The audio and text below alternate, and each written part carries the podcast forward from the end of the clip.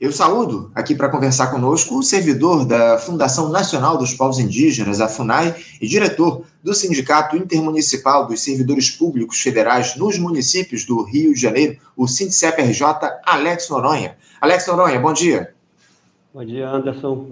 Obrigado por, pelo seu convite da Cláudia tá, para participar desse programa. É um programa que é extremamente significativo para todos nós que atuamos no sindicalismo brasileiro. Eu que agradeço, Alex, eu que agradeço as palavras e por você ter aceitado ao nosso convite para tratar de um tema que é de enorme importância para a gente aqui no nosso programa, porque ainda há pouco, inclusive, a gente conversou aqui no uhum. Faixa Livre, o Alex, com um representante do Fonacat, o Janus Pablo, tratando aí a respeito da proposta de reajuste ofensiva que o governo federal fez uhum. para os servidores federais. Eu acho que essa é a palavra, uma proposta ofensiva de 1% de reajuste aí para 2024. E eu fiquei sabendo que vocês do Fórum dos Servidores Públicos aqui do Rio realizaram ontem um ato lá no centro em defesa uhum. da pauta de reivindicações unificada de reposição linear para corrigir distorções e da imediata abertura das mesas de negociações específicas, de forma a dar aí andamento às demandas dos, das servidoras, dos servidores, empregados e empregadas públicas. Essa não é uma pauta de hoje de vocês, Alex. A gente já trata disso há algum tempo mas antes de a gente falar especificamente sobre essas distorções que há nos vencimentos, eu gostaria que você nos dissesse como é que se deu aí esse ato realizado na última quarta-feira lá na Praça 15. A mobilização de vocês se deu aí da maneira esperada. Conta aqui para gente, por favor. É, é necessário, é importante que a gente se, se mantenha mobilizado permanentemente. Né? O ato na, na Praça 15, ele, ele replica todos os atos que a gente vem fazendo, normal, geralmente na, na Candelária, na, caminhando para a Cindelândia. Né? Aqui no Rio de Janeiro, nós temos uma, uma, mobilização muito efetiva e uma união significativa entre servidores, estudantes e, e demais é, é, componentes da sociedade civil organizada. Tá? Ontem não foi diferente, né? a gente faz o ato e a gente, Anderson, a gente não se preocupa com a questão numérica a questão numérica é importante para que a gente possa crescer nos atos. Né? É, a gente tem que lembrar que a gente vinha numa expectativa de efetiva negociação com o governo que nós fizemos campanha e colocamos é, efetivamente pra, ao, ao, nosso lado. É um governo capitaneado por um trabalhista, né, do Partido dos Trabalhadores, e que a gente tinha expectativas diferenciadas. Né? Por isso, é, é, a gente esperou tanto tempo, né, porque estávamos no processo de negociação, como o, o, o Pablo Jones falou anteriormente, né, é, a gente sai de quatro anos de um, de um governo genocida que nem recebeu os trabalhadores para debater. Então, a gente vem desde fevereiro nessas mesas de negociações é, coletivas, é, dialogando com, com o governo Lula. Tá? E a gente sofreu anteontem, no dia 29, um golpe, né? em, em cima de uma expectativa que a gente estava eh, apresentando como 15% para o ano de 2024, o governo vem com uma pegadinha, um escárnio, né? oferecendo migalha menor que o restos a, o restos a pagar do Bolsonaro deixou, né? que seria para, para aumento somente do, da, da, da Polícia Federal. Tá? E o que o, o que o Bolsonaro deixou como restos a pagar, o governo Lula é, dividiu entre nós e deu 9%. Tá? Então, o ato foi significativo, nós estamos mobilizados, o SINDCEP-RJ faz parte de, desse grupo da, da comunidade política do Rio de Janeiro de enfrentamento ao desmonte do Estado. Né? O que o governo Lula fez com o nosso um companheiro de, de ombros, né? É, foi presidente da CUT, né? sabe como nós, nós estamos debilitados e, e, chega no último minuto de apresentação da LOAS para 2024 e diz que tem 1% para a gente. Na semana passada, eles apresentaram na LOAS 324 bilhões de reais para o agronegócio. Pô, não podia tirar um, um pouquinho do agronegócio? Né? É isso estamos na luta, tá? É, esse ato de ontem, ele, ele, ele é, é, é, o primeiro de muitos quando a gente chegou no limite da negociação com a LOAS, né? Vamos ver. Uhum. Não, é, essa mobilização, acima de tudo, é muito importante, vocês servidores públicos, a gente tem acompanhado, como eu citei aqui ao longo dos últimos tempos, ainda mais diante desse que você chamou de escárnio. Essa é a grande questão, né? O, essa proposta aí de 1% de, de não dá nem para dizer que é reajuste, recomposição salarial, né? Porque vocês estão aí num, num, num déficit aí enorme ao longo dos últimos anos, uma defasagem salarial, inclusive por conta da, da, da, inflação que a gente teve aí nos últimos tempos, que não foi recomposta, né? Então, há mais de 30% aí, mais de 30% uhum. para serem recompostos e o governo quer oferecer 1%. Enfim, é, é lamentável. Agora, o, o, o, Alex, eu queria que você detalhasse aqui um pouco para os nossos espectadores a respeito dessas distorções que existem entre as diferentes categorias, como eu citei aqui na minha pergunta de abertura, e não são poucas essas distorções. Há necessidade de equiparação de benefícios e recomposição salarial distinta entre essas categorias, não é isso, Alex? Exatamente isso, Anderson. Nós temos uma, uma distinção é, é, muito grande, uma distorção muito grande entre servidores do, do Executivo, do Legislativo e do Judiciário e das Forças Armadas. Tá? Então, o, o companheiro Janos, que é, que, é da, que a gente chama de carreiras típicas de Estado, é, é, com toda a, a, a, inflação que, que, ocorreu, ele tem razão, tá? as carreiras precisam ser recompostas, tá? a distorção é muito grande. Isso faz com que a sociedade é, é, civil nos veja todos como marajás do serviço público. Tá? A, a, grande parte dos servidores do, da, do, do né? Não da FONACAT, né? da, da Condicef a grande parte dos servidores recebe proventos de 3 a 5 mil reais mensais. Tá? E, e, e, outros servidores que, eu volto a repetir, tá? são extremamente é, importantes para a sociedade, tem categorias que iniciam os seus vencimentos com 21 mil reais, que chegam a 30, 35, 40 mil reais. Tá? Então, a distorção ela é efetiva e nós precisamos é, tratar o servidor como, como um corpo único. Tá? Essa luta é histórica, né? Você, você acompanha essa luta, Paulo Passarinho acompanha essa luta. A gente tem propostas de vencimentos iguais para trabalho iguais, seja ele no, no executivo, no legislativo e, e, ou no judiciário. Tá? Uhum. É, o mais agravante disso, Anderson, desculpa. À vontade, a palavra é tua. O mais agravante disso é que essas distorções elas são criadas para efetivar uma política de desmonte a nível estadual e a nível municipal. Tá? Quando o governo federal ataca o servidor federal, é, não, é, não é porque é, nós sejamos é, efetivamente o, o, o, grosso dos, servidores.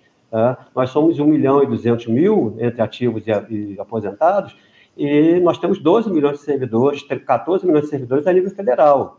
Então, o ataque ao servidor é, por PEC ou, ou, por massacre salarial, ele é, tem a, a, a, a, sua, o seu objetivo final de alcançar o professor público, né, o professor, a professora do, do município, né, que, que, é, que, tem salários horrorosos, né, o servidor, o enfermeiro, o assistente social, né, todas as categorias que, que estão é, é, espalhadas por, por estados e municípios. Tá? Então, a gente entende que esse ataque a nós, ele, ele tem um objetivo maior. Né? Essa recomposição, por exemplo, que o governo prometeu de, de 8 mil eh, vagas para o Serviço Público Federal, que a Esther anunciou, ela, se você for observar, é basicamente para servidores de, de nível superior. Uhum. Então, o que, o, o que o, essa gestão neoliberal, que não é nova, a Esther, né, esse, esse, povo todo, é, não é novo, não é novo. Eles, eles vêm do, do, pensamento de Bresser, segundo a minha concepção, lá de Fernando Henrique, tá? de um Estado mínimo tá?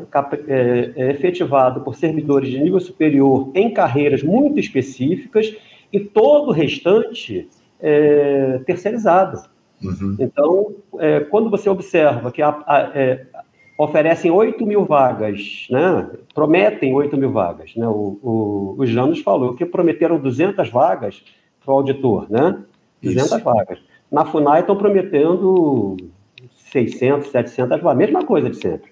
Tá? Uhum. Basicamente, servidores de nível superior. Então, você tem um Estado gerido por, por carreiras é, específicas, muito típicas, e todo o restante é, terceirizado, o que vai é, é aumentar enormemente a distorção é, é, entre os servidores.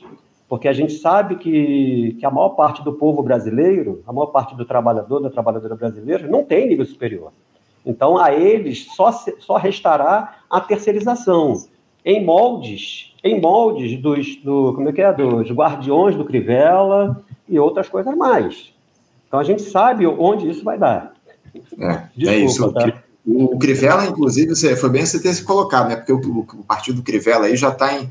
Já, tá, já foi colocado, inclusive, no governo do Eduardo Paz, aqui no Rio de Janeiro, é. gestão do Eduardo Paz, que é apoiada pelo, pelo governo Lula, né? Enfim, é, é, é, isso, né? O tal do fisiologismo que avança aqui é, nas, nos mais diferentes setores organizados, enfim, nas mais diferentes instituições. A gente vê isso aí no governo federal, com o governo, com o Lula colocando o centrão para dentro da gestão. É lamentável. Inclusive, na tua resposta, você citou aí a ministra da gestão, a ministra Esther Dueck, que, que faz essa interlocução com vocês, servidores federais, a respeito da, da recomposição salarial. Agora, o, o, Alex, onde é que vocês do Sindicep identificam a maior defasagem atualmente entre as categorias do Serviço Público Federal. Qual dessas categorias sofre mais com essas perdas salariais, de acordo com a análise de vocês?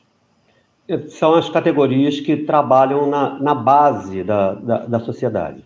Tá? São, são a, a, os servidores e servidoras que, que atuam na educação, na saúde, tá? na, na segurança pública, tá? é, e, e, e, em alguns momentos de gestão também. Né? O, o, o, nosso sindicato é, tem, tem uma abrangência grande e a gente observa que na cultura, né, o pessoal do IBRAM, né, a, a, a, é, nós, estamos, nós estamos sendo muito massacrados. Você pega, o, é, são trezentas e tantas tabelas salariais na, na, no escopo federal. Né? Não dá para ter uma distorção tão grande assim. Tá? É, para você ter uma ideia, nós na FUNAI estamos, nesse exato momento, negociando um plano de carreira que, que data de Fernando Henrique, tá?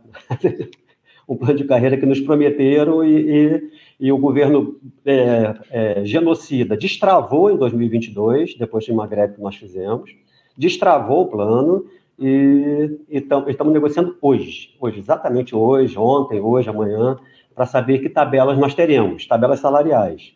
Tá? E aí a gente observa que a distorção de servidores que atuam na, no mesmo campo, servidor da FUNAI e servidor do IBAMA, que estão lá dentro do, da questão ambiental, da questão indígena, né, todas essas questões, a, a, distorção é de 60%, de 60% no, no topo da carreira.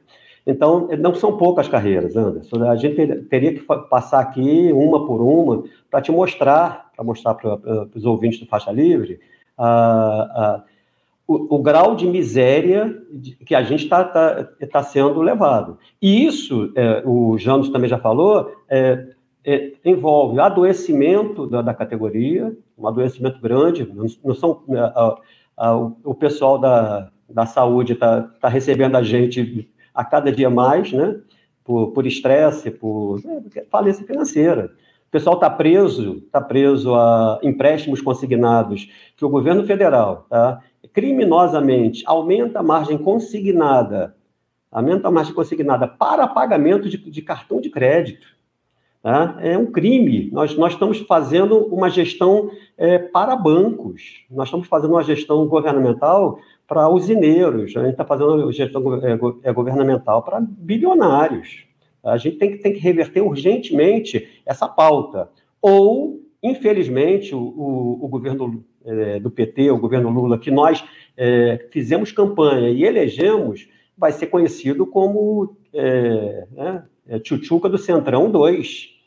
O, é, é, o governo está sendo muito mais benéfico para o Lira do que o Bolsonaro foi. Né? O Bolsonaro se escondeu, não falou nada e, e o Lira passou a boiada. O governo Lula não, o governo Lula está se antecipando está se antecipando. Entregar ministérios significativos pra, na, na, mão de, desse pessoal, a gente sabe no que vai dar. Ainda mais, o, o, Alex, que essa não foi nenhuma demanda efetiva do, do próprio Centrão, foi o Lula quem chegou lá com o oferecimento desses cargos. Né? Essa é a grande questão. O interesse era do governo em colocar o Centrão para dentro da administração pública, para o executivo. É, isso é que é o mais grave. Ah, o, o, Alex, eu queria que você falasse um pouco a respeito desse diálogo que há entre vocês, servidores, no sentido de buscar essa equiparação salarial, porque o que eu tenho ouvido até aqui é de um reajuste linear. Vocês têm conseguido uhum. fazer essa discussão em torno de uma equiparação efetiva para as diferentes categorias? Como é que anda essa discussão, esse diálogo de vocês, servidores, com a gestão Lula nesse sentido? A, a, o diálogo é, é, exatamente esse, né? Que você acaba de falar. São aumentos lineares para todos, todas, aumentos lineares e tratar algumas carreiras, né, como, como por exemplo a FUNAI, que eu, que eu, pertenço, de forma uhum. diferenciada, para que é, é, a gente recomponha minimamente a inflação, tá? e lembre-se, o, o Anderson, que 1% dado em 2024 não é nem a inflação de 2023. Não é a inflação de 2023. Uhum. O governo já está nos oferecendo um percentual menor que a inflação, então a gente já começa não repondo. Tá? Então, é, é, nós lutamos, sim, é, como um corpo, na Condicef, no Sindicep, em todos, em, em todos os sindicatos irmãos, é, por aumentos lineares, onde todos nós tenhamos a nossa recomposição e a gente possa individualmente, através de carreiras a nível individual, nas mesmas negociações individuais, é, é, eliminar as distorções. Tá? Mas, é, pelo que a gente está vendo, vai ser uma dificuldade enorme. Se o governo já começa é, não, não reconhecendo a inflação do, do, de períodos passados. E o pior disso tudo é que a gente não está falando de, de aumentos de 100%, 200%, não. A gente está falando de 15%. 15% nem repõe os 30% que estão nos devendo, né? Uhum. É, foi aprovado esse arcabouço fiscal absolutamente lamentável que estabelece aí o, eu não, não vou nem tecer maiores comentários ao arcabouço, mas ele estabelece, o governo mantém o estabelecimento aí dessa meta de déficit zero para o ano que vem, enfim, e quer oferecer aí para os servidores públicos um bilhão e meio de reais no orçamento para esse ajuste e que, na verdade, não chega nem a 1%. Essa é que é a verdade. A gente está arredondando né, esse valor é. para cima, porque essa recomposição aí proposta não chega nem a 1%. Ô, ô Alex, é, eu, eu queria terminar aqui o nosso papo, já estamos avançando aqui do tempo regulamentar, para a gente tratar também é, de um evento que vai acontecer no dia de hoje, né? Porque nesta quinta-feira, a partir das 18 horas, haverá aí a posse da nova diretoria do SINCEP, né? Um evento que vai se dar aí na sede do Sindicato Nacional dos Funcionários do Banco Central, o sinal lá no centro do Rio de Janeiro. Essa posse ela vai acontecer logo após a Assembleia de Eleição dos Delegados aos Congressos da CONCEF e da FENADSEF. A cerimônia será iniciada com um debate sobre a conjuntura e vai ser disponibilizado, inclusive, um link para participação remota. Eu gostaria que você falasse aí, o Alex, sobre essa posse aí da nova diretoria, por favor, para esse triênio 2023, 2026. Quem, quem, é que assume o Sindicep a partir de amanhã, o, o Alex? Nós é, estamos estendendo a, a, o mandato anterior, né? foi, foi uma eleição em chapa única, com um pequeno diferencial. Nós, é, o, é, o Sindicep é um sindicato pequeno, né, que veio de um, de um racha, né, de um sindicato é, histórico anterior, né, inclusive Paulo Passarinho nosso, foi nosso companheiro de, né, de, de, gestão lá atrás, tá? um sindicato que não deu mais conta das, das, questões políticas, né, e nós é, decidimos é, é, romper e criamos o Sindicep RJ em 2017. Tá? Então, nessa, nessa posse de hoje, nós conseguimos trazer mais, mais categorias funcionais para dentro do sindicato. Tá? Então, nessa nova gestão, e a gente vai fazer questão de estar sempre renovando com, com ótimos quadros que aparecem no movimento sindical, nós, nós temos companheiros da EBSER, né? nós temos companheiros da CONAB, nós temos companheiros do, do INCRA, nós temos companheiros do, do da, do, deixa eu ver, a nossa uma grande companheira do, da, da, cultura. Tá? Então, o, o, o Sindicep, ele, ele é um sindicato pequeno, em crescimento e de muita garra.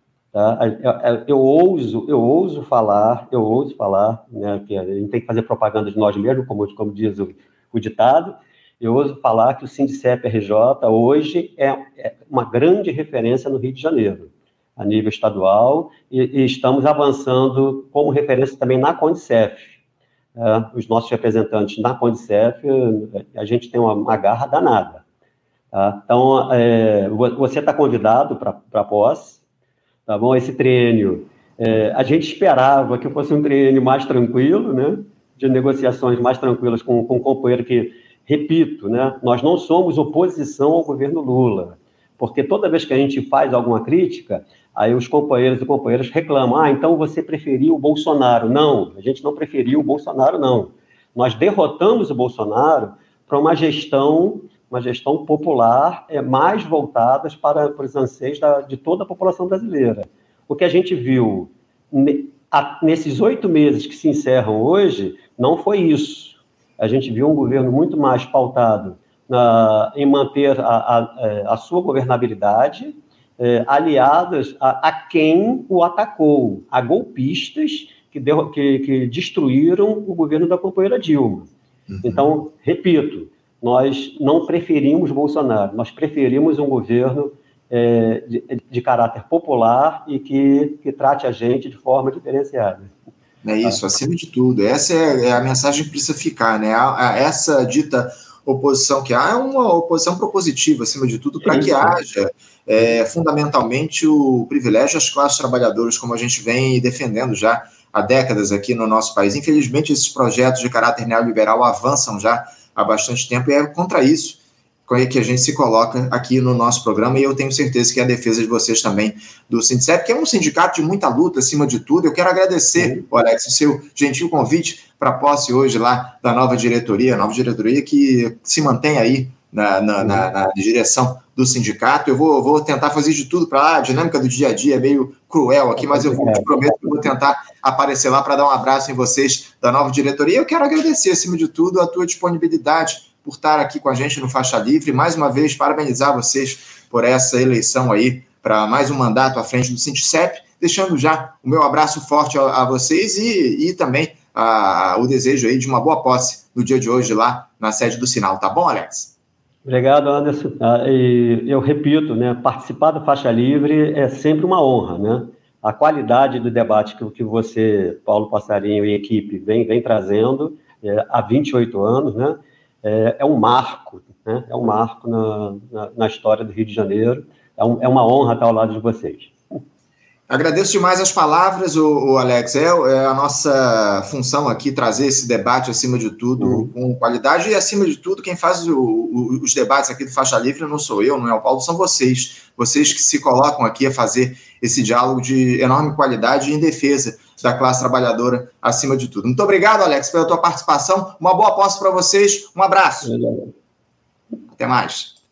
Conversamos aqui com Alex Noronha. Alex Noronha, que é servidor da Fundação Nacional dos Povos Indígenas, a FUNAI, e diretor do Sindicato Intermunicipal dos Servidores Públicos Federais nos municípios do Rio de Janeiro, o SINDCEP-RJ, tratando conosco aí a respeito dessa negociação que há, da mobilização, acima de tudo, dos servidores públicos pela equiparação salarial, algo, uma defesa histórica aí do SINDCEP, enfim, a gente vem tratando já disso há muito tempo, falou aí também a respeito da posse da diretoria que se mantém no, no, na direção lá, no controle do sindicato, do Sindicep, ao longo dos próximos três anos, um, sempre um bom papo que a gente bate aqui com o Alex Noronha.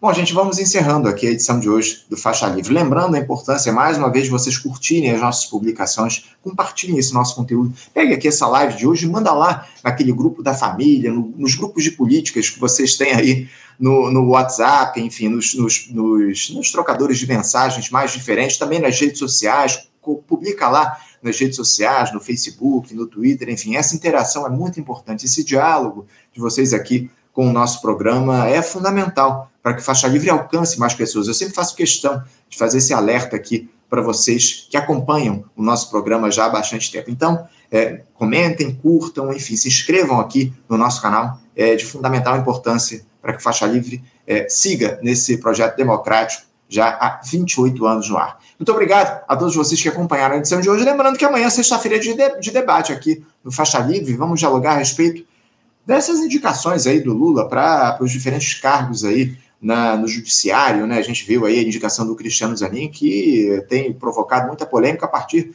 das, dos primeiros posicionamentos, né? Do ministro lá do Supremo Tribunal Federal, enfim, a gente vai tentar entender aqui o que que leva o presidente Lula a fazer esse tipo de indicação, enfim, o, a, o diálogo que ele tem aí com o judiciário no nosso país, um importante debate que a gente vai ter amanhã a partir das 8 da manhã no nosso programa. Convido então a vocês para estarem presentes na audiência aqui amanhã a partir das 8 do Faixa Livre. Um abraço a todos, o Baldinho, um abraço. Até amanhã. Você, ouvinte do Faixa Livre, pode ajudar a mantê-lo no ar. Faça sua contribuição diretamente na conta do Banco Itaú. Agência 6157. Conta corrente 99360, dígito 8. Esta conta encontra-se em nome do Sindicato dos Professores do Município do Rio de Janeiro e região o Simpro Rio, uma das nossas entidades patrocinadoras, mas seus recursos são destinados exclusivamente para o financiamento do nosso programa. Você pode fazer sua doação de qualquer valor, utilizando também a nossa chave Pix, que é ouvinte@programafaixalivre.com.br. Sua contribuição é fundamental para a manutenção desta trincheira progressista no ar.